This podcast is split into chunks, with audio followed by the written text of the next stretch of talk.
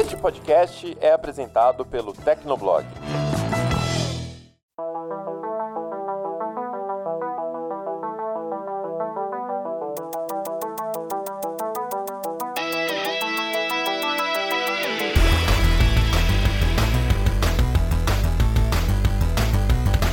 Fala galera, tá começando mais um Hit Kill, o podcast de games do Tecnoblog. Eu sou a Vivi Werneck e a casa tá cheia novamente com André Leonardo, Ariel Libório e Ricardo Ciosi. Tudo bom, meninos? Fala aí, Vivi. Fala, galera. Fala, Ari. Fala, Ricardo. Fala aí, ouvintes. Estamos aí nesse programa que está sendo gravado antes do Carnaval. E não vai ser um programa especial sobre Carnaval, mas eu vou chamar agora o meu amigo que entende tudo de música e de polêmica, Ariel Libório. E aí, gente, tudo bem? E aí, galera do Hitkill, André, Ricardo, Vivi, como é que vocês estão? É, hoje o negócio tá tenso pelo que eu tô vendo aqui no roteiro, hein? Não vou dar spoiler, mas até o Ricardo vai entrar nessa polêmica de novo, né, Ricardo? Oi, gente, amiguinhos do Hitkill, Ari, Vivi, André, tudo bem com vocês? Galera que tá ouvindo. É, polêmica eu fico de fora. É o Ari que sempre joga polêmica pra cima de mim, mas eu fico na minha, hein? Olha, eu, de certa forma, em certos pontos eu tenho que concordar um pouco com, com o Ricardo mesmo, porque o Ari que é o fomentador do caos aqui, né? O Vivi nunca joga o caos. O Vivi é uma pessoa de boa, tranquila. Eu sou uma pessoa de bem.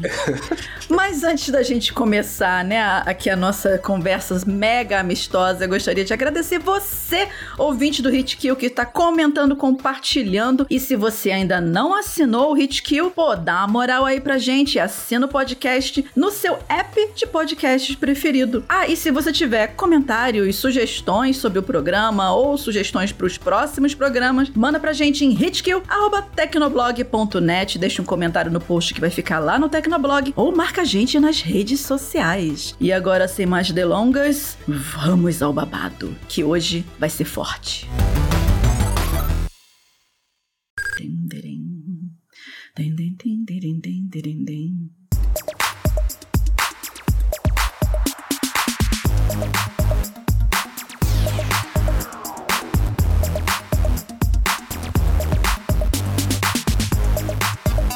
Bom, galera, eu acho que vocês já devem ter percebido, né, pelo tom do próprio título do, desse, desse Hit Kill número 62, né, e pelo que a gente tá fazendo aqui de mistério. Que bom, talvez esse seja. Eu não quero é, é, é, é bater o martelo, mas talvez esse seja o episódio mais polêmico de todos. Seguinte, provavelmente você que tá ouvindo a gente, né, já passou assim pelaquela situação de não conseguir sentir o mesmo hype o mesmo amor, o mesmo clamor por um jogo ou uma franquia que é muito popular e que todo mundo esteja comentando, ou mesmo que já faça parte da cultura gamer, naquele cult, né, basicamente. Pois é, quem nunca não entendeu por que que não acha a menor graça num game que é mega popular, mas que muitas vezes não comenta sobre isso por aí pra, sei lá, né, evitar fadiga, né, gente? Já tem muito estresse na vida. Até porque, né, bom, lidar com, com às vezes, né, com raid de fanboys e fangirls é muito, nossa, é extremamente desgastante. Mas você viu que eu não usei o X, né?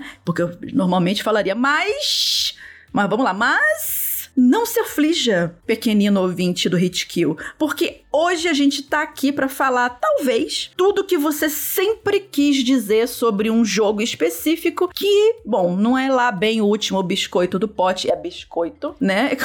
Como as pessoas costumam dizer.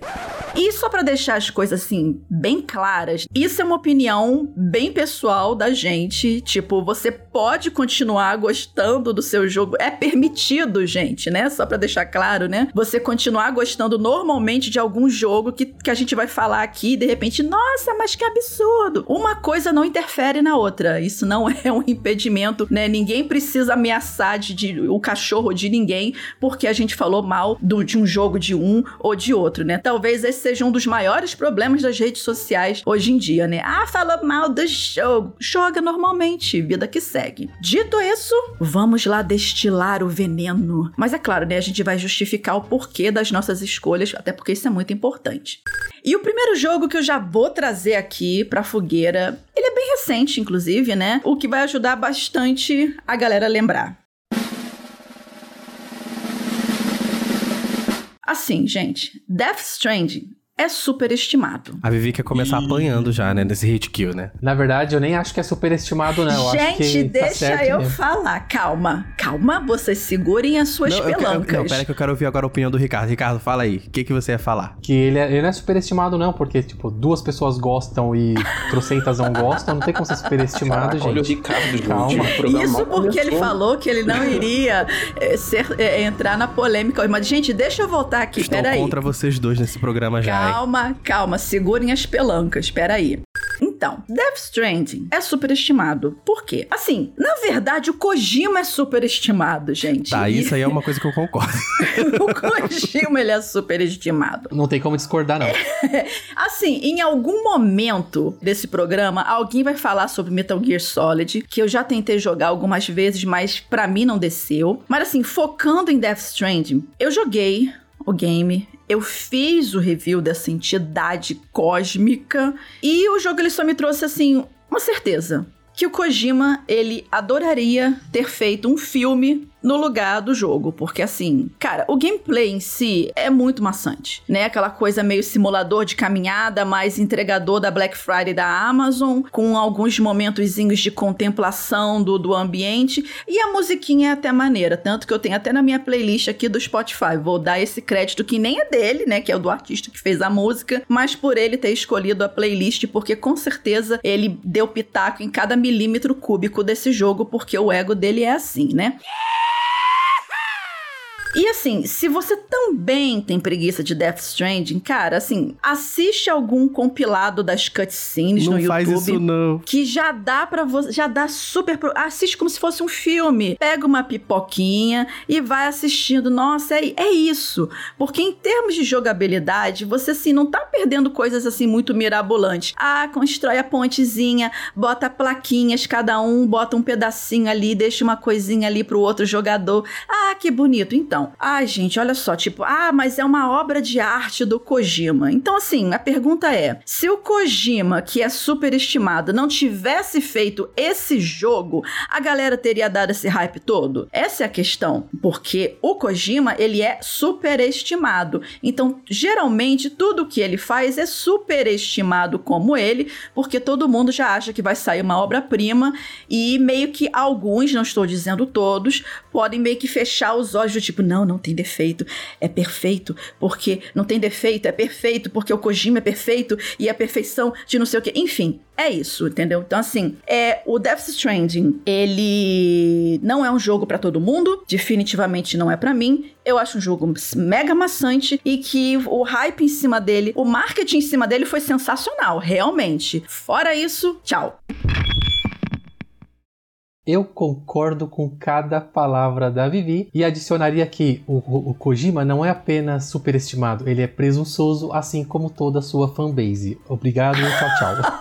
Viu, gente, olha só como é que estão as coisas. Isso é porque vocês não gostaram da mecânica de aprender a não gastar o sapatinho pra poder carregar os negócios lá no, no Death Strand e tal. Gente, ai Não. meu Deus. O Ricardo, ele acordou hoje e escolheu The Violence. É, exatamente. Assim, eu tentei jogar Death Stranding, eu admito. Assim, eu, eu gosto das obras do Kojima. Assim, ele tem realmente algumas coisas de ser superestimado, mas assim, eu gosto bastante de Metal Gear, tanto a série normal quanto o Rising, que seguiu uma, um esquema diferente. Mas o Death Stranding, eu achei o início dele muito lento e eu tava com muita coisa pra jogar e eu 30 horas pra alguma coisa efetivamente acontecer, que é quando você pega a bendita da moto, que você consegue encurtar caminhos. E, e assim, aí foi por isso. E aí, no final das contas, eu acabei dropando o jogo. Assim, eu pretendo voltar nele um dia, mas não, ainda não tá na hora. Vai, Ari, tenta defender. Então, não é tentar defender o Death Stranding, não, gente. Porque assim, eu tenho uma história meio conturbada com esse game desde quando ele foi anunciado. Ele foi anunciado, saíram gameplays, trailers e tal, e eu me interessei muito. E não, não é por conta do Kojima. Eu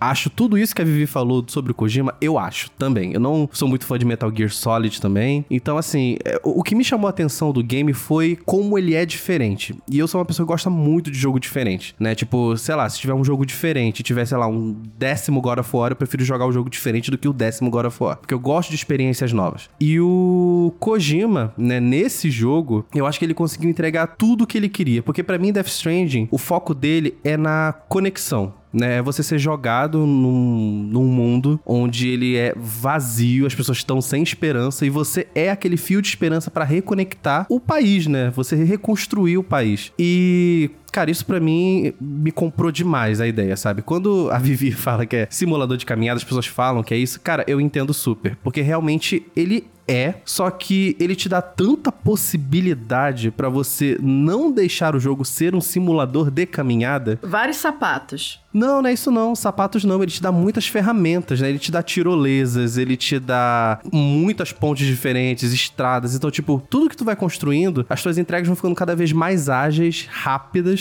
né? E você acaba não ficando enjoado. Foi o que aconteceu comigo. Eu entendo que as primeiras seis horas do jogo realmente é maçante porque você só tá caminhando. Depois que você pega a moto e começa a coletar esses recursos, cara, fica simplesmente incrível. Então, e eu entendo que a galera que teve contato com Death Stranding teve contato com a primeira versão do game. E realmente, a primeira versão do game não era tão legal assim. Eu acabei desistindo da primeira versão do game quando eu tava com umas. Mesma coisa da Vivi, umas 35 horas. Mas não porque eu não gostei do jogo, e sim porque eu tinha outras coisas para jogar e eu achei que o Death Stranding tava se alongando demais. Aí eu voltei nele recentemente com o Director's Cut e, cara, o Director's Cut conserta tudo que eu tinha achado chato no jogo. Ele te dá tanta coisa para você fazer as suas entregas de uma forma mais divertida que para mim me comprou ali né, no, no momento. Então, tipo, se vocês quiserem jogar Death Stranding e tiverem interesse no jogo, joguem a versão Director's Cut, né, que tá disponível no PC e no PlayStation 5. Mas enfim, vamos lá. Eu preciso colocar minha polêmica na mesa também, já que vocês falaram de Death Stranding do Kojima. E assim, gente, eu não consigo gostar de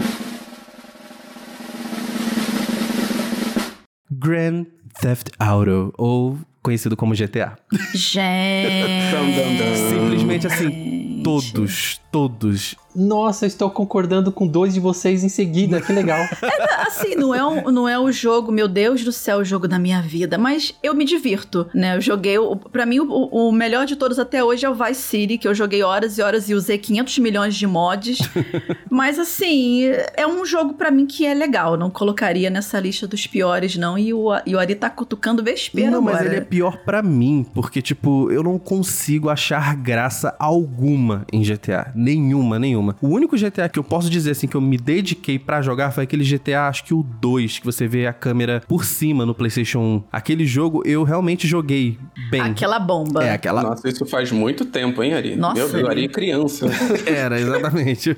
E quando era criança, assim, a gente não tem muito, né? A gente não tem. A gente não exige muita coisa dos jogos, né? Então eu acabei jogando muito aquele GTA 2. E quando, né, eu era mais crescido assim, a galera tava naquele hype do GTA San Andreas, né? A galera ia para locadoras e tal, para ficar jogando na época que tinha locadoras e tal, a pessoa jogava na locadora. E Cara, eu nunca achei graça, né? As pessoas iam para lá para ficar usando códigos e mods, jogar multiplayer, para ficar fazendo caos na cidade. E eu nunca vi graça nisso porque não, para mim não tinha propósito nenhum, né? Eu sou uma pessoa que gosta de jogar o jogo com um certo propósito, né? É o propósito da história, é o propósito, sei lá, de você ficar melhor no jogo. Para mim, GTA é um jogo sem propósito. E as histórias do jogo, no 4, que eu joguei um pouco, o 5, que, tipo, não me desceu nem um pouco, eu acho, sei lá, vazio. Mas eu vou te falar, olha, você pode repetir tudo isso que eu falei para qualquer jogo da Rockstar eu acho que para mim, Red Dead ah, Redemption cara, não, é um GTA no Velho Oeste. Não, não, o L.A. Noir é um jogo. Não venha falar mal do meu Red Dead, por favor. O Ari tá com uma metralhadora agora, atacando todo mundo. Então, rapaz. vou terminar agora. Eu acho que Red Dead Redemption é um GTA no Velho Oeste. O L.A. Noir é um jogo do GTA, só que ambientado no mundo mais antigo ali no meio da máfia e tudo. Eu, para mim, jogos da Rockstar não me descem. Não adianta. Cara, assim, o, o gameplay da L.A. Noir é uma coisa bem diferente do GTA, né? Ele entra mais pra quase aquela coisa meio que história. Não, mas, mas, eu não tô nem chegando a falar do gameplay, eu falo mais. Ah. Cara, tu, tu sente que é um GTA modificado.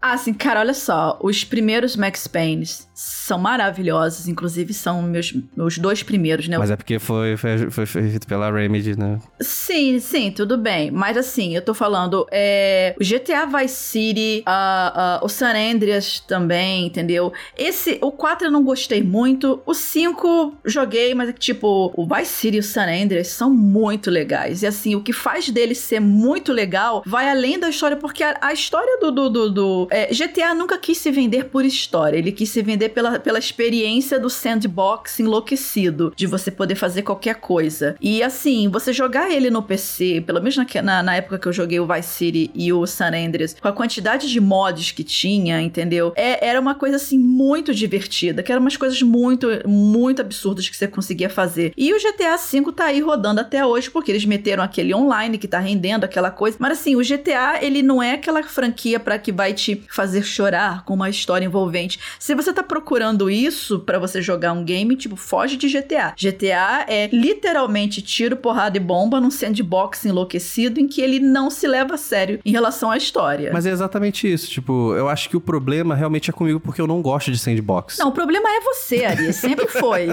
é que eu não gosto de sandbox. Eu acho sem propósito você ficar fazendo loucuras no mundo sem um objetivo, só ficar, sei lá, destruindo por destruir. Cara, então você não pode jogar Goat Simulator. Não, mas eu vou te falar, eu, eu joguei Goat Simulator na época do Xbox 360 e eu acho legal porque, tipo, ele se propõe a ser assim, a ser catastrófico, a ser um caos. O GTA parece que ele Ari, se você é muito bipolar para jogo, Ari. Eu não, te, eu não te entendo. O GTA parece que ele se leva a sério. Ele quer se levar a sério daquele jeito. E sei lá, eu não consigo comprar a ideia. Nunca consegui. Eu tô totalmente a favor do Ari aqui. Ah, fica quieto, Ricardo. Nunca desceu, nunca desceu essa, essa franquia. Olha, eu acho que não é nem GTA se levar a sério, mas assim, o que eu gosto de GTA é a questão da ambientação e como eles replicam certas, certas épocas e tudo mais, assim. O meu primeiro GTA foi o GTA 2, assim, como o Ari. Talvez eu fosse um pouco mais velho que o Ari, quando eu joguei. Só um pouquinho. Só um pouquinho. Bem, bem poucão, né? Mas, mas assim, o GTA 3, cara, o que ele fez na época, a transição de criar um mundo aberto foi algo muito impressionante, com várias possibilidades na época. Foi algo que não tinha sido visto naquela qualidade ainda. Então isso foi muito importante, apesar de eu não gostar muito desse jogo, porque ele é meio qualquer coisa, história e tudo mais. Mas, cara, GTA Vice City, cara, ele replica muito bem a estética dos anos 80, ele faz várias paródias ali inteligentes, com Scarface, né? Você entrar no primeiro carro do jogo e você ouvir Billy Jean do Michael Jackson, é tipo, tipo, tu é jogado nos anos 80. Gente, a rádio V-Rock é a melhor coisa que eles fizeram da, é, em relação a rádios de jogos, porque além das músicas em si,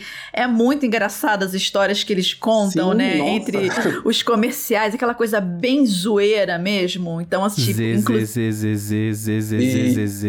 Gente, alguém mata esse mosquito aí, por favor, que tipo, é, a pessoa não se diverte na vida.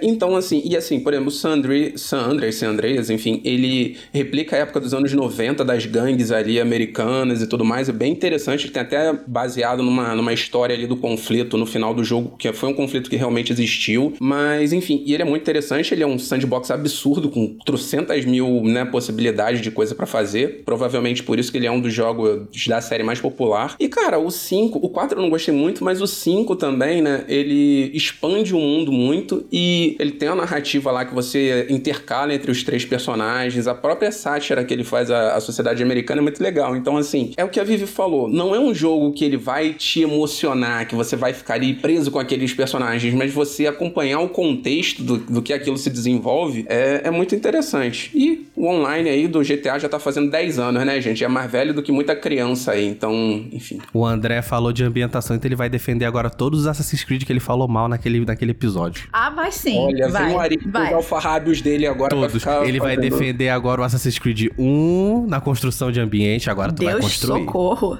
tu, vai, tu vai construir, miserável. Não, não porque ele repete tu muito. vai né? construir. Tu vai agora construir, tu vai defender agora também. O primeiro Assassin's Creed e todos os outros. Construção, você tá achando que é Minecraft, Ari? Mas então, gente, Ricardo, vai, Ricardo, você tá muito quietinho aí, tá jogando um veneninho de vez em quando, mas fala aí, joga o seu, seu jogo na fogueira. É que por enquanto eu só tô concordando mesmo. Tanto com Death Stranding e, e GTA são, são jogos que não me desceram, não. Eu até discordo do Ari em relação a L.A. Noir, porque L.A. Noir nem foi desenvolvido pela Rockstar e ele, ele não tem essa vibe, ele tem uma vibe de filme mesmo. Mas eu, eu, eu não, não discordo de nada de GTA. GTA é, não é pra mim. Fala seu jogo, garoto.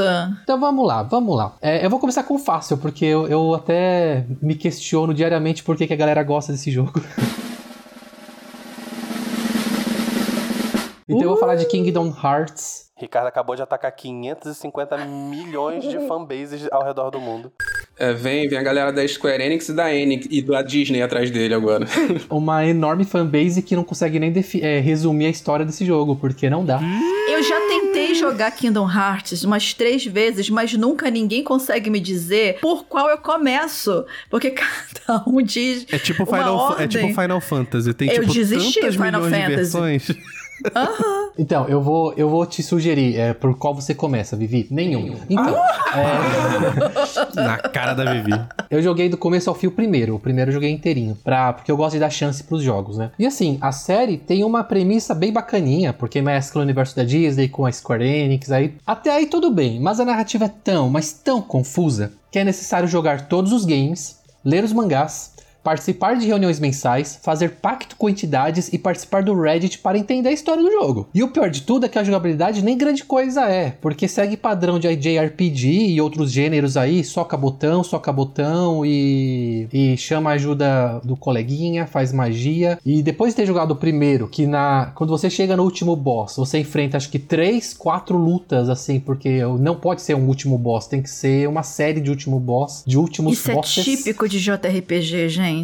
Nossa, é, um, é, um, é um boss que ele se subdivide em 5, 6, 7, 8 e você já tá ali praticamente respirando por aparelho e o cara e o bicho tá lá ressuscitando. Exatamente. Ele nunca, ele nunca mostra sua verdadeira força, porque ele quer brincar com você. E assim, eu, é, pra mim não deu, não deu mesmo. É, é bonitinho o jogo, eu, a fanbase ela, é- ela é bem apaixonada. Um amigo meu, um dos meus melhores amigos, é louco pelo jogo. Mas quando eu falo pra ele, ó, me explica a história, ele fala assim: ah, não dá. Ele simplesmente responde assim, porque não dá.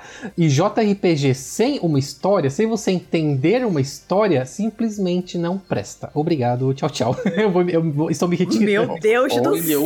Ricardo, gente. O, o Ricardo tá tipo drop the mic o tempo todo hoje, né? É porque a galera vai me xingar e eu já tô acostumado. Cara, Kingdom Hearts. Assim, eu joguei o primeiro, fechei o primeiro, cheguei a jogar o segundo, isso em muito tempo atrás, né? Porque a Square Enix, além de tudo, né? Em vez de an- andar com a história, eles ficaram lançando um monte de. Ah, Kingdom Hearts 2,5, 2,8, 3,33. Então, assim, você tem a história fragmentada em trocentos jogos, em trocentas plataformas diferentes. Porque não basta você ter jogado no PlayStation, você tem que ter jogado o, o jogo do portátil do 3DS, o, o jogo gacha do celular e tudo conta pro lore, o jogo de música e, gente, é muito louco isso. Assim, eu quero jogar Kingdom Hearts 3, mas eu passei quase uma década vendo um monte de jogos de spin-off e eu também tô desanimado pra voltar pra franquia, mas eu acho que esse é um dos grandes problemas da franquia. Muito jogo espalhado em muita plataforma diferente, a história não anda. Ah, meu Deus, vamos lá, gente. Eu, eu tentei defender joguinho agora aqui, mas sou eu agora que vou levar pedradas agora. Estou vendo até a Inquisição vindo já. Mas vamos lá. É, tirar o elefante da sala, cara. Eu não gosto de Dark Souls. E eu vou pra Inquisição junto contigo, assim, tá? Pode ficar tranquilo. você pode acabar, você pode englobar os, os Dark Souls todos em uma grande bolha. Pois é, então, eu tentei jogar o primeiro Dark Souls ainda na época do PS3 e tal. Só que, cara, é, primeiro que você demora tanto pra criar um personagem, gente, que, que, aque- aquele menu já, já me deixou um pouco cansado. Ah, Eu já, eu já meio que não posso falar sobre isso porque é capaz de ficar uma hora só criando um personagem. Eu adoro essa parte. Ah, eu não gosto, gente. E, assim, eu tenho. E aí, aquilo que a gente falou. Às vezes o jogo não é ruim, às vezes só os aspectos dele não clicam com você. Então, o que que acontece? Além desse lance de criar um personagem que demora, você não tem um personagem, assim, pra você se identificar. É tipo, seu personagem é um avatar. E é- eu não gosto desse tipo de aspecto na narrativa. Eu gosto de ter um personagem que eu me identifique, que eu goste e tudo mais. E o jogo, ele tem um combate também que é muito lento. E meu Deus, você tem que ficar dar du- duas porradinhas, aí rola, duas porradinhas, rola, e tem que ficar, sabe, fugindo muito. Eu não tenho muita paciência pra esse tipo de combate. Se o jogo não te dá, assim, é, recursos pra pra explorar mais, assim, talvez porque eu seja uma pessoa que jogue jogos mais rápidos, né? Sei lá, tipo Devil May Cry, Onimusha, essas coisas, então. Ah, meu bem, se você vem com uma cabeça de Devil May Cry pra jogar, Dark Souls realmente não vai fluir. Mas não é nem isso, assim, porque eu jogo outras coisas assim, tipo, Onimusha tem um combate combate mais metódico. É, eu jogo jogos mais lentos, mas que tem combates mais interessantes. Então, isso acaba cansando, né? Eu já falei a questão do protagonista também. E é engraçado porque eu acabei dropando. Eu tive esse jogo duas vezes, na época que os antigos maias usavam, né, fóruns e sites para trocar jogo. Eu peguei esse jogo duas vezes e, e acabei trocando. Mas, assim, eu acho que isso é mais um problema meu com os Souls likes, no caso. Mas é engraçado também porque, por exemplo, eu joguei Bloodborne depois e achei mais interessante por causa do combate e da ambientação. E olha só que coisa, né? Eu acabei jogando Sekiro e achei Sekiro muito mais interessante do que os outros jogos todos. Talvez porque ele tenha uma narrativa mais, mais convencional e um sistema de combate. Tem o, o parry lá de usar, é muito legal. O sistema de combate dele é muito interessante. Ele é meio que. Ele mistura talvez ali um pouco de Onimusha com Tenchu, mas sendo um Souls-like. Então esse jogo me agradou, mas sendo um Souls-like, sendo da From, mas o Dark Souls mesmo, que é o pai dessas franquias todas, é um jogo que eu não curti e, enfim, difícil voltar. É, na verdade, Ah, o pai, o não. pai mesmo é Demon É- é o Souls, Demons, é né? É Demon Souls. É, É Demon tudo a mesma Souls. coisa. Demon Souls, Dark Souls é tudo a mesma coisa. Só um pequeno parênteses, por exemplo, Demon Souls, quando eu peguei ele pra jogar pela primeira vez, assim, eu não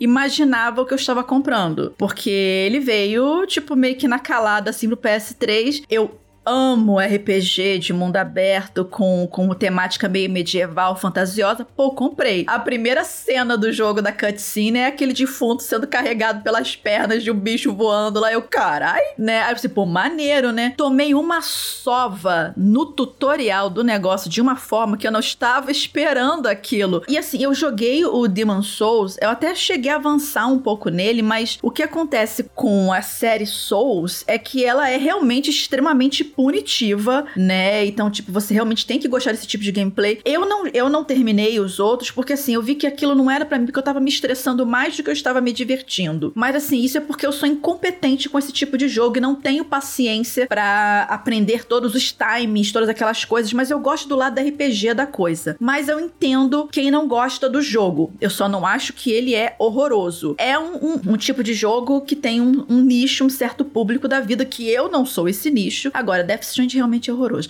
Mas enfim, Cala vamos boca, voltar Vivi. aqui. Ah, só, só mais um ponto aqui que eu esqueci de eu esqueci de citar aqui do Dark Souls. Uma outra coisa que, nossa, me, me cansou ali naquele jogo é o sistema de fast travel, porque basicamente não tem fast travel. Você demora um tempão pra habilitar as fogueiras lá, que é onde você consegue fazer o fast travel. Então, assim, você passa muito as primeiras horas do jogo andando muito. E assim, nessas andanças você pode morrer e, enfim, aí você tem que começar de novo. Então, esse sistema de fa- fast travel também atrapalha muito no primeiro jogo. Então, é, mas o primeiro Dark Souls, é, eu, aí agora eu tenho que discordar do André. Demorou um pouquinho pra discordar de alguém, então eu vou discordar. O, o primeiro Dark Souls, é, o sistema de fast travel dele, na verdade, na minha opinião, nem deveria existir, porque ele é um jogo de mundo conectado, né? Ele é, tipo, ele é quase como se fosse um Metroid. E você, você ir de um lado pro outro é, é comum fazer backtracking, é padrão nesse tipo de, de jogatina. E, o, e daí você falou da história também. Dark Souls, não- basicamente a história dele é baseada em textinho de lore. Então, tipo, não é o ponto de Dark Souls. A experiência de Dark Souls, né, de Souls-like em geral, é o ser o supra-sumo da habilidade do jogador. O jogador aprender apanhando Sim. eu, eu gosto de pensar em Dark Souls como se fosse um jogo de luta, do tipo, você tem que. Você não vai, vai pegar e ganhar todo mundo de primeiro. Você tem que apanhar, você tem que aprender, você tem que se acostumar com o jogo e enfrentar os inimigos. Porque basicamente Dark Souls é um boss rush, né? Você, o- não importa, pra mim, a, qual a narrativa, porque eu tô lá super irrelevante. Pra mim, o importante é descer a porrada nos chefes lá e aprender apanhando. E né? não só no Então- chefe, né? Porque tudo te mata nesse jogo. Você escorregou, caiu de uma pedrinha, morreu. Tudo. Exatamente. Mas eu não, eu, eu entendo quem não gosta, de verdade. Eu, eu- aí eu tô com a Vivi, né? É, não, é, não é fácil gostar de Dark Souls. Mas você gosta do combate dele? A minha questão é o Gosto, gosto bastante, gosto bastante. Nem tanto do primeiro Dark Souls, mas a- é, o, o combate ele foi refinado no segundo e no terceiro. E, e eu gosto muito de como você, dos chefes, né? Que eles são enormes, eles são legais pra caramba, são estilosos. E você aprender ali qual que é a pegada, qual que é. Ele tem um- uma sensação de jogo de 8 e 16 bits que você precisava perder vidas o chefe antes de aprender o, o padrão dele, sabe? Então eu gosto bastante também de, disso em Dark Souls. O, o Ricardo tem a cara de uma pessoa que se torturava com os primeiros Mega Man. Porque é exatamente isso. Tipo, Eu, eu tinha caderninho anotando Mas as Mega Man era Mega legal, Man. gente. Ainda é.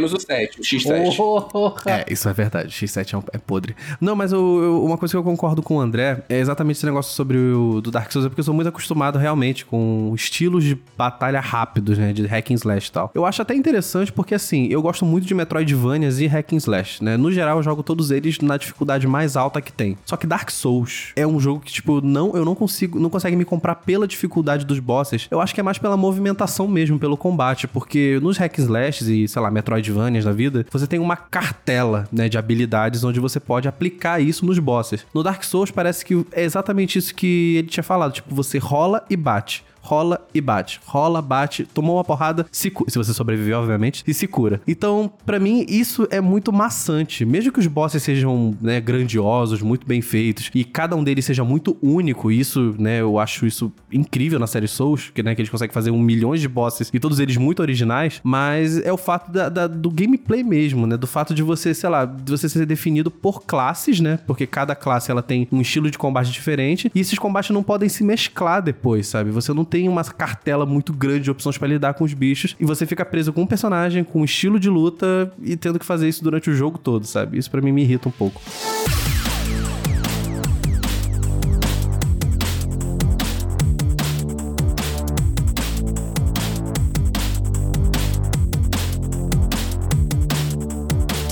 Então, galera, assim, se a gente estivesse gravando esse hit kill, todos nós juntos fisicamente, né, num estúdio bonitinho e não remoto, com certeza o Ari ia voar no meu pescoço agora. E assim, sinceramente, eu não sei nem por que eu trouxe esse jogo pra esse hit kill, porque a única pessoa que realmente ficou no hype dele foi o Ari, né? E é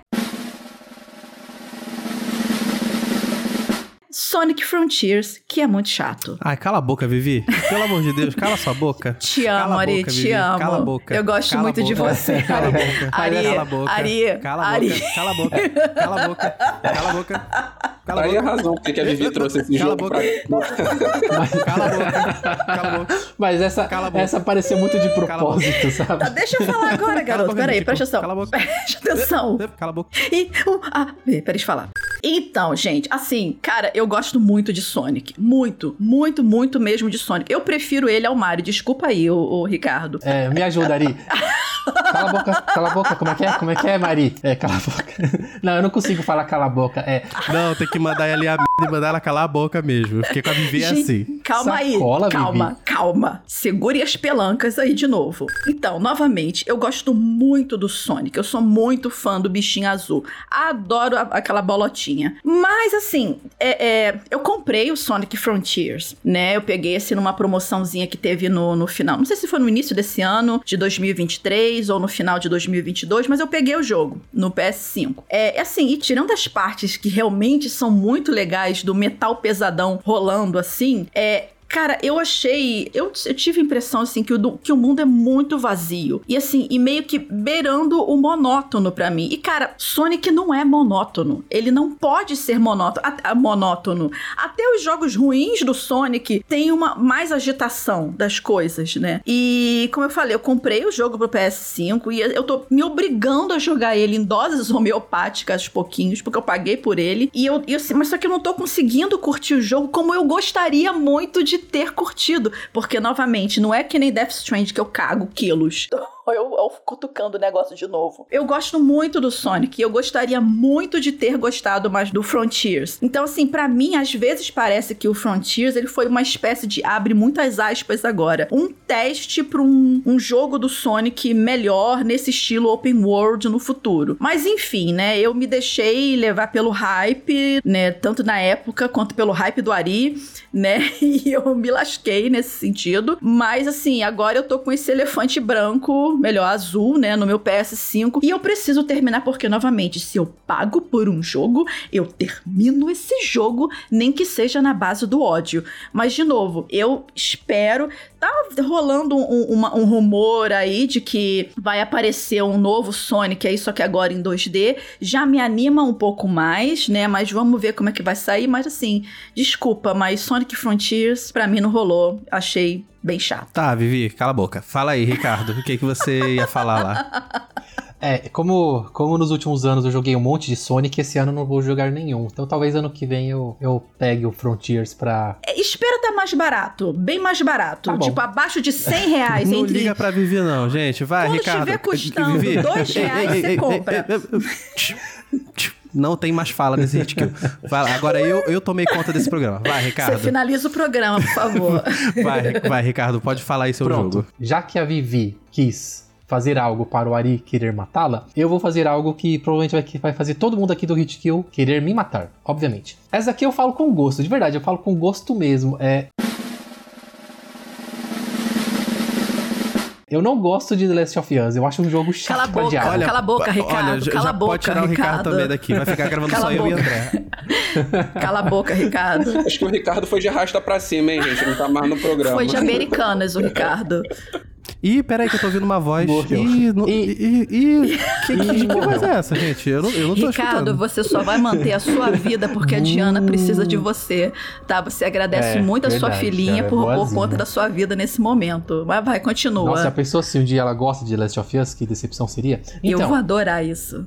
é, vamos lá. The Last of Us, ele é um jogo extremamente superestimado. Por quê? Ai, meu Deus, que ódio não poder. não que ódio não poder cortar o Ricardo nesse momento. Olha, que eu, eu droga. adoro o Ricardo, meu amigão, o nosso Kirby do TB, mas ele já falou de Red Dead 2 e já falou de The Last of Us, gente. Deixa ele, ter, deixa ele terminar, coitado. Isso se ele mata isso se ele conseguir terminar, porque eu acho que vai ser difícil. É, vai ser complicado. Então, a narrativa é legal, sem dúvida alguma, né? Porque ela toca em temas muito importantes e contemporâneos. Os personagens são ótimos, todos bem humanos mesmo. E fica ainda melhor por causa das atuações dos dubladores, que é sensacional mesmo, assim, é um trabalho muito bem feito. Porém, pra mim, videogame é jogo, é gameplay. E a jogabilidade de The Last of Us é entediante, porque basicamente você faz, você vai do ponto A pro ponto B, você se esconde, você atira nos bichinhos ou nos inimigos e segue em frente. E daí você vai para outro lugar onde você vai do ponto A pro ponto B, se escondendo, atirando nos inimiguinhos, atacando eles por trás e segue em frente e faz o e tem mais narrativa. Então assim, eu até estou feliz porque saiu o seriado e o seriado aparentemente é super bom, muito bacaninha mesmo. E aí as pessoas não precisam mais gastar horas e suas vidas jogando jogos. É só ver o seriado e tá bom, porque é basicamente The Last of Us é um filminho Olha, olha, olha, eu queria xingar o Ricardo, mas ele falou uma coisa que eu pensando aqui, matutando na minha cabeça, eu acabei ficando um pouco assim, meio entrando em conflito, um conflito interno. Pela primeira vez eu tô com um conflito interno. Porque o que ele falou de realmente ir do ponto A ao ponto B e dentro esse ponto A, dentro do ponto A e ponto B matar bichinho e depois A ponto A ponto B matar bichinho e coletar coisas, realmente, se a gente for parar pra analisar assim no grosso, no seco, o jogo realmente não é muito mais que isso. Eu tô falando isso mais do primeiro The Last of Us, tá? O segundo ele te dá uma Sim, gama de sim. possibilidades de combate e eu acho o 2, inclusive o parte 2 pode ser, sei lá, um lixo pra muitas pessoas e vários nerdolas por aí, mas eu acho a parte 2 um dos jogos mais incríveis que eu joguei, não só de narrativa como de jogabilidade. Mas isso que o Ricardo falou, se aplicar na parte 1, eu concordo sim. Mas eu tô me referindo ao primeiro Last of Us, eu não tô me referindo a- ao conjunto da obra. Ah, É. você chegou a jogar o parte 2? Não, não, não joguei não, e não, não devo jogar, de verdade. Olha, eu vou te tô falar, o parte satisfeito. 2, no meu caso, eu acho que vale muito mais a pena você. E, tipo, nem precisa conhecer a história do primeiro se você não quiser. Tipo, acompanha o seriado da primeira, a primeira parte e joga o parte 2, que eu acho ele muito mais interessante. Tudo isso que tu falou, acho que é consertado no 2. É, o combate do 2 é muito mais dinâmico, os cenários são maiores, os inimigos eles se comportam com, com uma IA diferente, né? Porque no primeiro jogo, uma coisa que acontece é que quando um inimigo te vê, fica todo mundo no frenesi e, tipo, as pessoas não esquecem mais de você. E aí você não pode voltar a jogar stealth de novo. No 2 isso muda, os inimigos eles se comportam de formas bem diferentes. Mas é, é- realmente o que ele falou do- sobre o primeiro jogo faz sentido, mas na verdade eu não acho que seja ruim, porque ele se propõe, pro que ele se propõe, ele faz de forma competente, mas de fato ele faz o que muitos outros shooters ou outros jogos de, de movimentação 3D fazem, mas realmente ele não é inovador. Assim, talvez a jogabilidade ela não esteja no mesmo nível da narrativa, mas eu não acho que seja ruim. Ela, ela só é comum no primeiro jogo, na verdade. Então, mas esse, esse é o ponto, porque ó, é, o, o André até incu-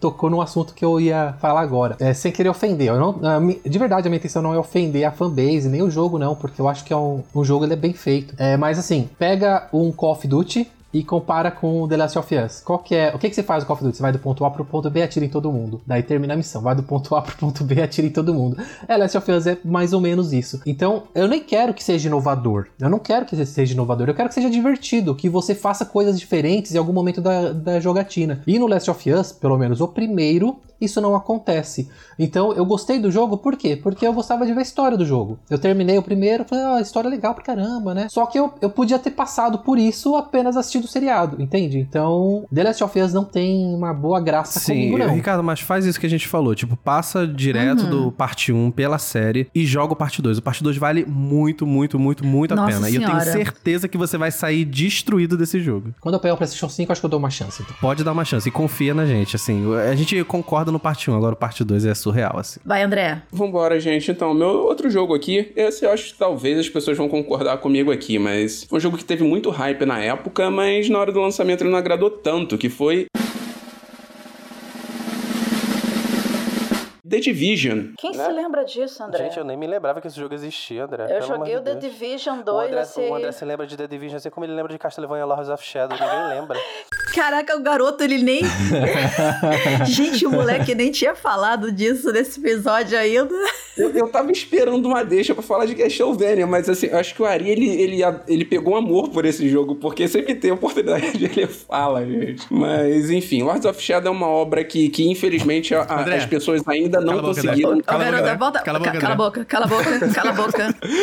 Ah, mas vamos lá, The Division, gente. É, sabe, na época teve, teve muito marketing da Ubi, assim, o jogo ficou muito falado na época. Assim, no, no, no lugar que eu trabalhava, a galera ficou super animada, pô, vamos comprar, jogar o multiplayer, todo mundo junto. E que era o foco do jogo, né? Era campanha multiplayer, né, na, na cidade, na cidade dinâmica e tudo. Só que, cara, no início, quando o jogo foi lançado, ele tinha muito problema no online de compatibilidade, então era muito difícil você jogar junto com seus amigos e era extremamente frustrante, né? A gameplay, ela entra naquele. No que o Ricardo falou sobre o Last of Us, que é tipo, só que é do shooter de paredinha. Esconde, atira, esconde, atira. E isso seria ok se os, os inimigos desse jogo não fossem esponjas de dano, gente. Então, cada combate em The Division demora muito, porque não importa onde você atire, você pode atirar na cabeça, os bichos ficam lá tomando dano absurdamente. E isso deixa os combates muito longos e tediosos, assim. É, são dois, dois dos grandes problemas desse jogo, assim, pra mim. Eu até curti a ambientação na época, a exploração da cidade, os eventos aleatórios, mas o combate era muito chato e era muito difícil você jogar junto com amigos. Uma outra parada, aí eu não sei se, se vocês de repente concordam,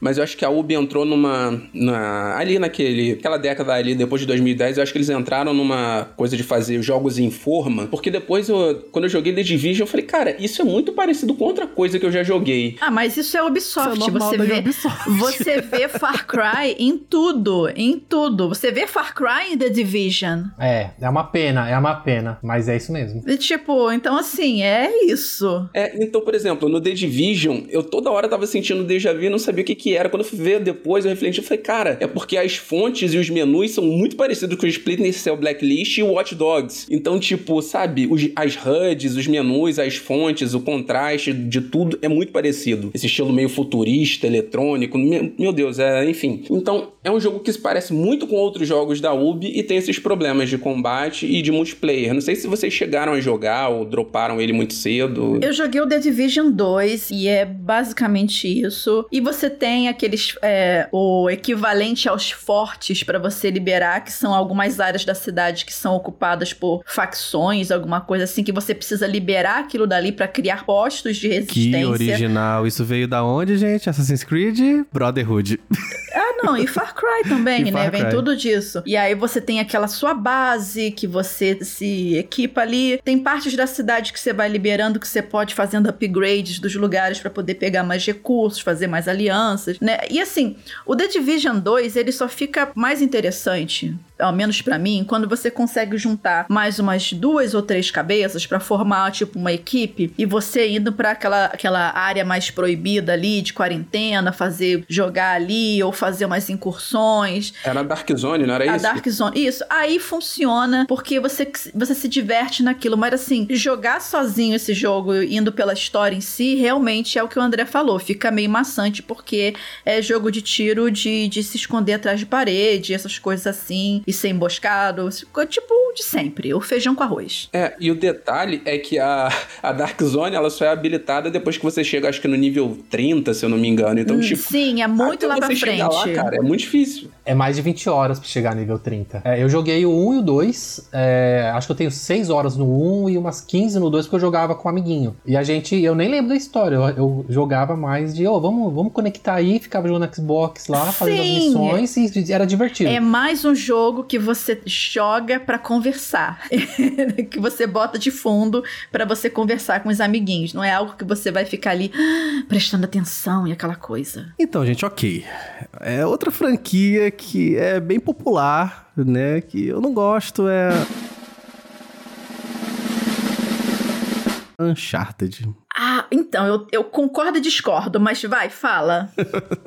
então, é porque assim, eu dei uma chance no fim do ano passado, né, de jogar o primeiro Uncharted, que eu, eu- assim, era uma franquia que eu tava no meu backlog pra sempre jogar o jogo, né, Pra adentrar no mundo, e eu tive essa oportunidade no fim do ano passado. Cara, o primeiro game, eu já falei isso aqui no Hit Kill já, o primeiro game realmente não me comprou, Tiro Simulator, enfim, é, é, é muito chato. E, e todo mundo que jogou o primeiro Uncharted, hoje em dia, né, ele é um, é um jogo, assim, insuportável. A Vivi até defendeu ele na época que ela jogou e tal, gostou. Na época, né, no PS3, porque realmente era novidade. Inclusive, foi o Uncharted que me vendeu um PS3 na época, né? Mas ele, o gameplay envelheceu muito mal. Nossa, sim, joguei o primeiro, assim, na base do ódio. Eu- porque, assim, eu, quando eu começo um jogo, eu gosto de terminar. Eu só desisto de jogo quando realmente eu- algum outro jogo entrou na frente, mas eu vou terminar esse jogo em algum momento, ou realmente eu odiei o jogo. Mas, assim, aí eu joguei o primeiro game, ok, eu falei, tá, é primeiro game, li, né, por aí que o 2 melhora muito as coisas, é praticamente um jogo diferente. Eu joguei ali os primeiros capítulos e ainda assim o jogo não me pegou. Eu não sei se é porque eu não me interessei pelos personagens ou pelo sistema de combate que mesmo tendo um pouquinho mais de exploração, ele ainda assim é um tiro simulator, né, o tempo todo. E assim, vou falar até uma opinião meio polêmica aqui. Eu acho que nesse sentido, eu acho que o reboot do Tomb Raider é um Uncharted que deu certo.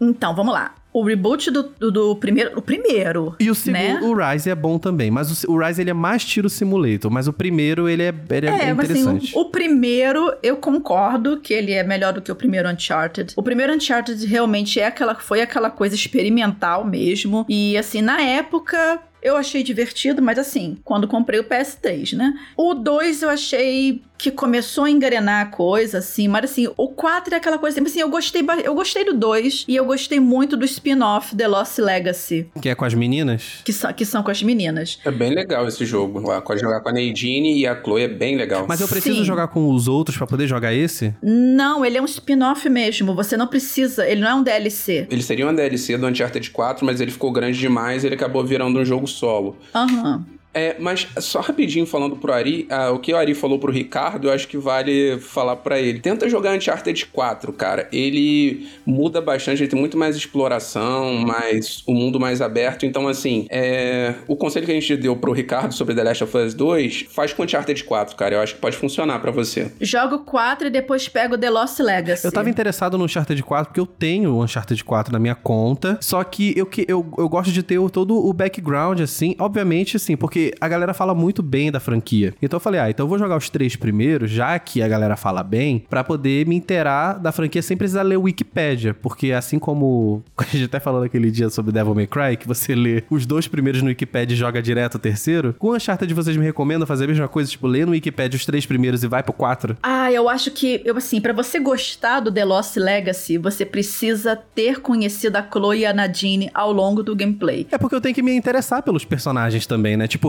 eu acho o Nathan Drake um tofu, eu não gosto dele.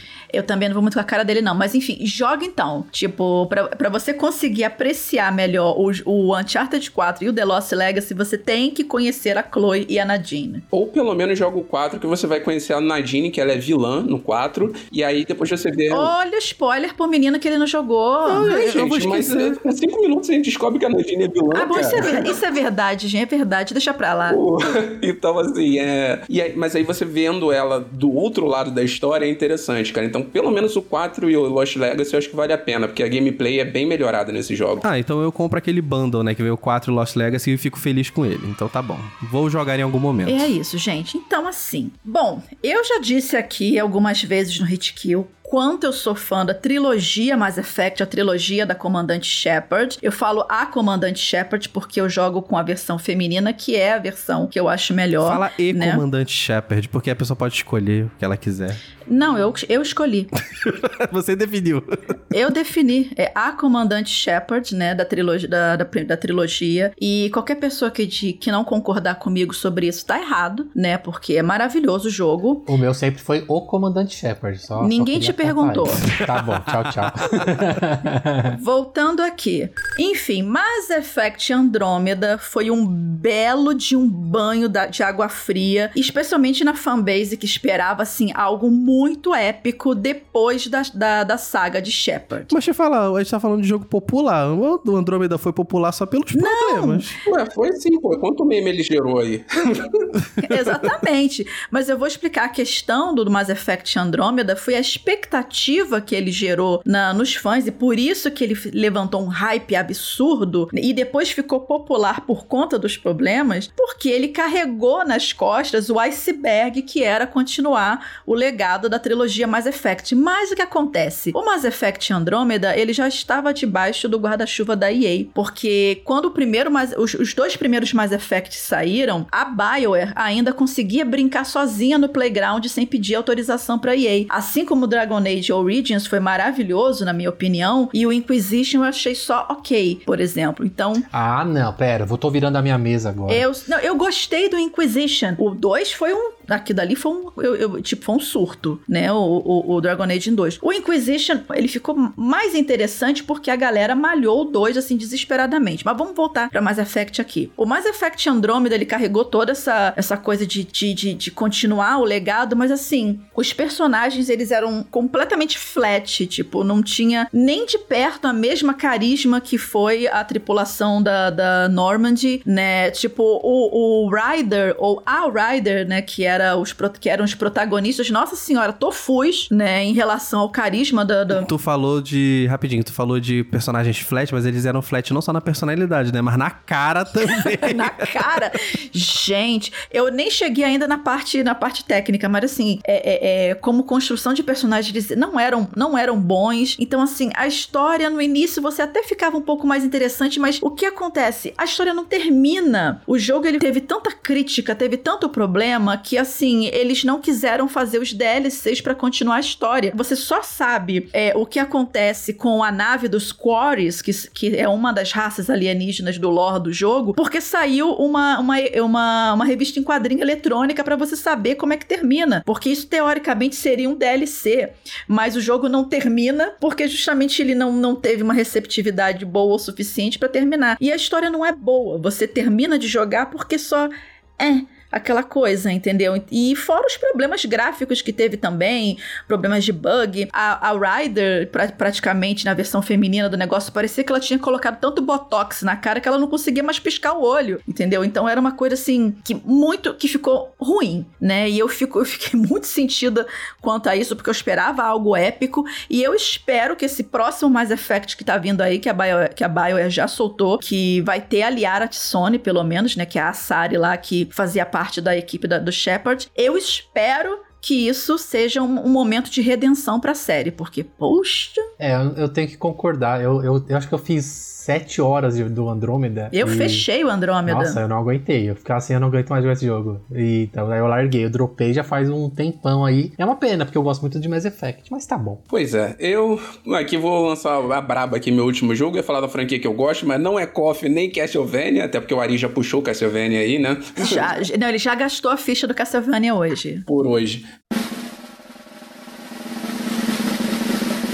Mas então, é Resident Evil 6, gente. Também conhecido como Resident Evil do Michael Bay. A gente tá falando de jogo popular, não sei porque você tá falando de Resident Evil 6. ele, cara, ele trouxe The Division, gente. Pelo menos Resident Evil a galera conhece. Não, Resident Evil 6 foi bem popular, assim. Ele, é, até época... vendeu bem, vendeu É, bem. ele vendeu bem. Nossa, mas ele é podre, né? Só que ele é um jogo muito esquisito, cara. Porque, assim, a Capcom, na época, ela errou a mão demais na, na, na hora de colocar ação no jogo, né? Porque ele fez Resident Evil 4, pô, porque de ação ação, maneiro tal. Fez o 5, botou o multiplayer lá, né? O cooperativo, pô, show. Mas aí no 6 eles resolveram botar uma jogabilidade mais rápida, tipo meio Gears of War, só que com um sistema de tiro e um sistema de cobertura todo troncho que ninguém usava, era muito ruim. Era mais fácil você aproveitar, você partir para cima dos bichos que estavam te atirando em você do que usar o sistema de cover. E assim, esse jogo, ele também tem um dos piores designs de inimigos já feito. Tudo é muito feio. É, sabe, parece. Os inimigos são, são todos uns monstros de carne, assim, esquisitos, sabe? Não, não tem muito detalhamento. Todos os bichos parecem muito uns com os outros. E ele veio com a promessa também de ter três campanhas, né? Você tinha a campanha do Leon e a moça lá que eu não lembro o nome, o Chris e o outro cara novato, e os filhos, né? Do Wesker e, da... e do William Birkin, né? Que era um ponto legal, mas que no final das contas do jogo meio que deixa isso de lado. E só que é um jogo que tem três campanhas e todas elas se passam, grande parte delas se passam nos mesmos cenários, então você não tem variedade. É um jogo inchado, mas repetitivo. E claro, eu não podia deixar de citar aqui que tem o pior vilão da franquia, que é o maluco lá que toma um fora da Eida, um maluco rico toma um fora da Eida, fica boladinho, resolve clonar um monte de mulher para falar que tem a Eida para ele lá. E o jogo parece uma novela mexicana. Isso aí, terapia, né? Terapia podia ter ajudado. Tudo. Gente, é, é bizarro esse jogo. Mas assim, tô criticando, tô criticando. Mas joguei, joguei, joguei até o final. Platinei o negócio. Imagina se não tivesse gostado. é, mas. Mas assim, eu tenho, tenho muitos problemas com esse jogo que ele realmente tem muitos defeitos, tem muitas decisões erradas e provavelmente daquela época ali, dos Residentes ali, dessa época 4, 5, Revelations, ele é o pior jogo lançado nesse momento. Te falar que para mim o erro do Resident Evil, da saga no geral, foi o 4 ter sido muito popular. Porque depois do 4, a, a Capcom achou que, tipo, a gente queria muito mais ação no jogo. Porque o 4, ele é, né, comparado aos outros, ele tem muito mais ação, né? Então, tipo, nossa, o 4 vendeu muito, vamos colocar mais ação. Aí botaram o 5, né, com aquelas hordas de zumbis parecendo Left 4 Dead. E aí eles falaram assim, poxa, Resident Evil 5 vendeu bem, vamos colocar mais ação ainda. E fizeram um filme do Michael Bay no sexto, com aquela coisa cringe que é o Resident Evil 6. Meu Deus do céu. Eu, às vezes eu acho que vocês três. Olha, olha o Ricardo julgando as pessoas aqui. Mas eu acho que vocês três, vocês têm que. É, a terapia pode ajudar, porque vocês jogam jogos na base do ódio. Às vezes vocês não gostam do jogo, vocês terminam o jogo porque, sei lá, vocês compraram. Ah, sim, a parte financeira, eu paguei. O André platinou Resident Evil 6. Sim, gente, eu briguei um amigo a jogar junto comigo, porque tinha troféu que era em dupla, então, tipo, teve que ir até o final. Ó, eu, eu, eu sou a favor, eu sou adepto do dropar jogos sem dó. Não, mas eu paguei, eu paguei é, pelo, pelo, pelo jogo, se ele foi caro, eu vou terminar ele na base do ódio, tipo, pra pelo menos valer o dinheiro que eu investi. Mas eu te, eu te falo, eu gosto da Steam por conta disso, que você pode jogar até duas horas e desistir. Nos consoles é foda, porque você tem que comprar com muita certeza de que você quer comprar, porque não dá pra pedir reembolso. Exatamente. Mas te falar que até mesmo na Steam é complicado, porque às vezes o jogo tá interessante até duas horas, três horas. Parece que eles fazem de propósito. Parece que depois da segunda hora o jogo fica uma bomba que é justamente você não pedir mais reembolso. É foda. É, duas horas, às vezes o jogo tá bem no início. Se é um jogo do Kojima, nem começou com duas horas ainda. Ai, meu Deus do céu. com duas horas você tá vendo a cutscene inicial ainda.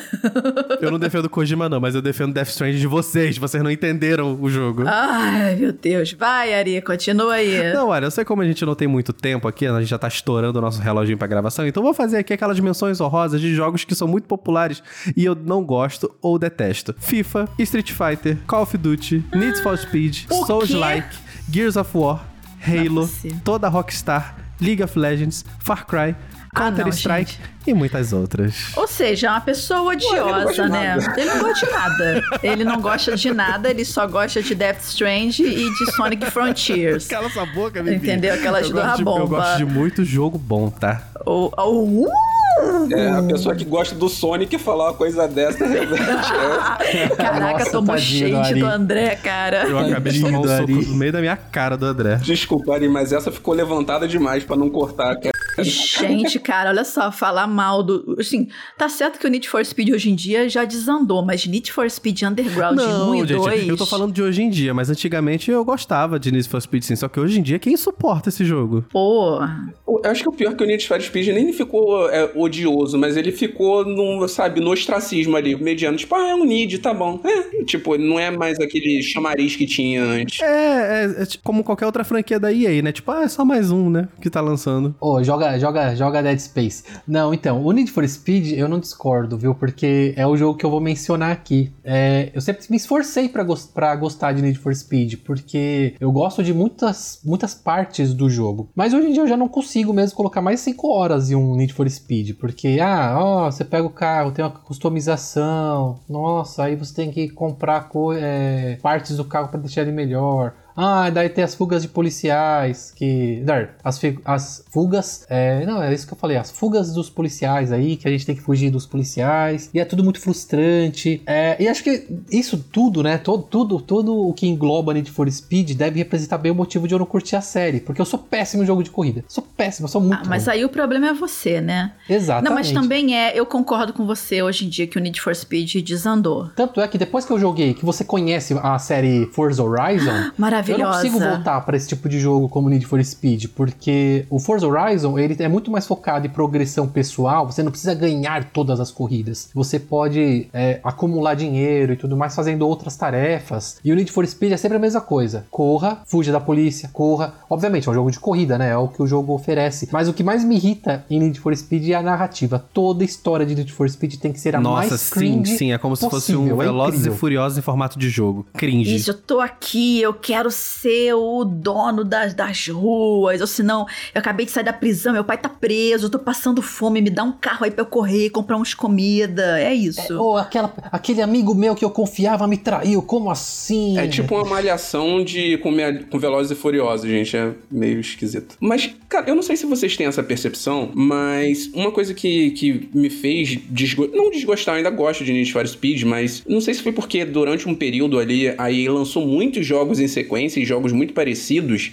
e talvez tenha minado um pouco o interesse das pessoas na série. Pelo menos eu tenho essa sensação. Eu ainda gosto de alguns jogos, fora o Payback que eles lançaram com a microtransação safada, mas sei lá, não, não é a mesma coisa, não tem mais o mesmo impacto de antes. É, eu tenho essa- mesma sensação. Tipo, é, parece que eles lançaram muitos Need for Speed e a galera ficou com, aquele, com aquela sensação de saturamento, igual como foi com Assassin's Creed, que tava saindo todo ano um jogo e a gente falava assim, putz, nossa, mais um. Tipo, hum, é, é desinteressante, a gente perde interesse. Porque quando é um lançamento muito espaçado, assim, a gente nem entende que, pô, o jogo pode ser grande, caraca, Need for Speed tá voltando. Agora, quando o jogo é anual, pô, tipo, é só mais um. E é isso, galera. Você que tá ouvindo esse Hit Kill 62, quais jogos que você acha assim que tiveram hype demais e não corresponderam às suas expectativas? Manda pra gente em hitkill@tecnoblog.net. Responde no comentário do post que vai ficar lá no Tecnoblog ou caça a gente nas redes sociais.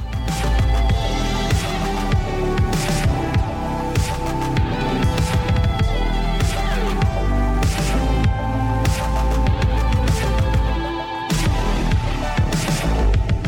vamos agora para nossas dicas de jogos, aquele bloco maroto e crocante que a gente joga alguma coisa e pensa, hum, vou levar lá pra galera. E a minha dica de jogo para esse hit kill número 62 é New Tales from the Borderlands. Bom, essa é mais uma tentativa da Gearbox, né, de, de investir em jogos do tipo historinhas point and click e com algum quick time event, né? Eu tenho que dizer que assim, o Tales from the Borderlands, o primeiro que, que eles lançaram nessa linha, é muito divertido e por isso que eu resolvi ir nesse New Tales. E assim, ele não chega a ter o mesmo apelo e carisma do primeiro, mas dá pra passar o tempo e rir um pouquinho se, se ele tiver numa promoção boa ou se liberar de graça em algum serviço. E no jogo, basicamente, você segue as aventuras de um novo grupo de personagens, todo mundo louco e todos disfuncionais, pra tentar sobreviver à perseguição de mais uma das grandes megacorporações armamentistas do jogo. E assim, eu não vou comentar mais sobre a história porque qualquer coisa que eu possa dizer pode ser um spoiler, né? Mas dá pra dizer que assim como no primeiro jogo, ah, as suas escolhas também é, é, trazem consequências e é importante você ficar de olho em como cada personagem tá se sentindo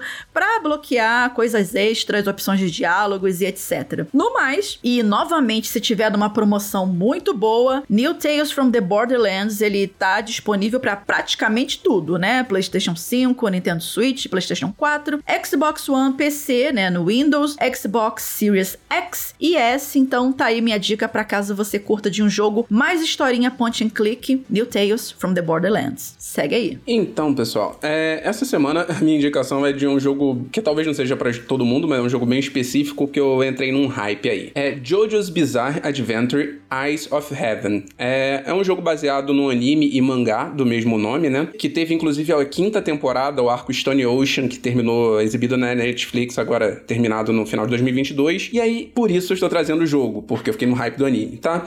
Ele é um jogo de luta, ele é meio que um arena fighter ali, ele coloca quatro personagens, você controla uma dupla de personagens e deve enfrentar, enfrentar outra dupla de personagens do, do desenho, obviamente. E ele tem um sistema de luta que é um tanto simplificado, ele você faz os golpes especiais com, com botões mesmo, né? Você não precisa fazer comandos a lá Street Fighter. Então, ele é um jogo bem simples, o, o combate, ele funciona razoavelmente bem. Só que o destaque desse jogo para mim é justamente uh, o fato dele englobar todos os personagens de todos os arcos do anime e do mangá. Então, é normal você ver um personagem do... porque o mangá é dividido em arcos. Um personagem da fase 3 do mangá interagindo com um personagem da fase 6, por exemplo. Coisas que não acontecem. Então, você vê o Jotaro, que é o personagem protagonista da, da parte 3, interagindo com a filha dele da parte 5.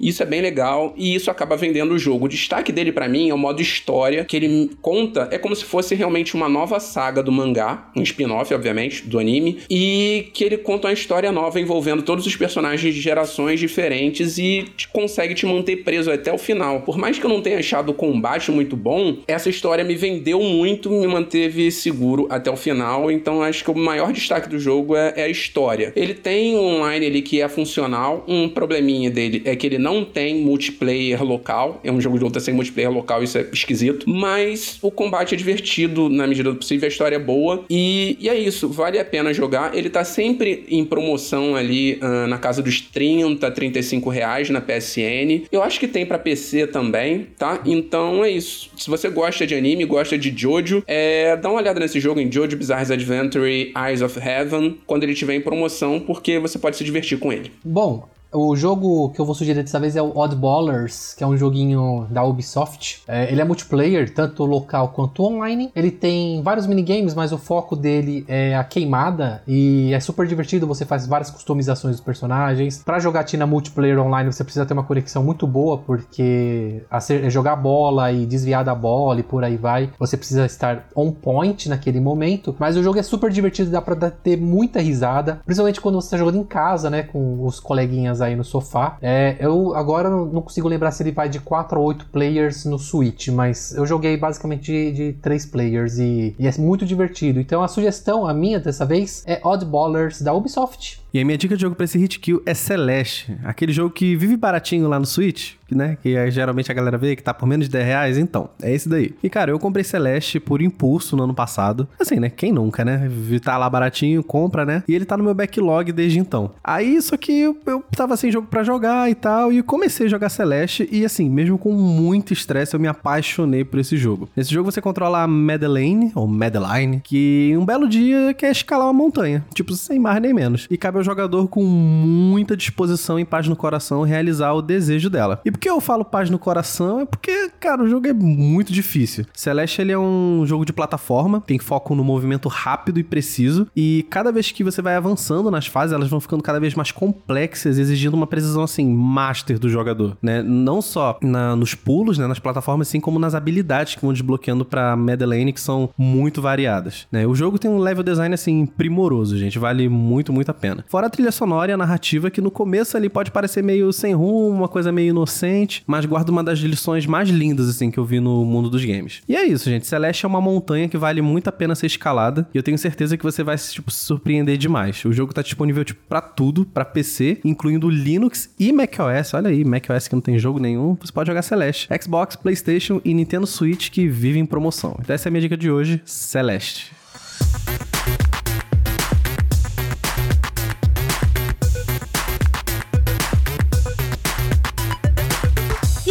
Isso, galera, chegamos ao final de mais um Hit Kill. Esse Hit Kill número 62 que a gente falou de jogos populares, mas nem tanto. E bom, antes da gente terminar, vamos dar os créditos desse programa porque dá trabalho para fazer esse Hit Kill. Quem produziu este programa foi a minha pessoa, Vivi Moa, com a ajuda dos meninos aqui, né, o André, o Ari e o Ricardo. O episódio ele foi editado pela Raquel Igne e o Vitor Pádua fez a arte de capa. E antes da gente realmente ir embora, onde que você encontra a gente nas redes sociais? A minha pessoa você encontra por arroba Vivi Werneck. Você me encontra como André Leonardo02. Eu estou por aí como arroba Ricardo Ciosi. E eu sou o arroba euari em todas as redes sociais. E é isso, galera. Até o próximo meu, o seu, o nosso, da galera toda. Hit Kill.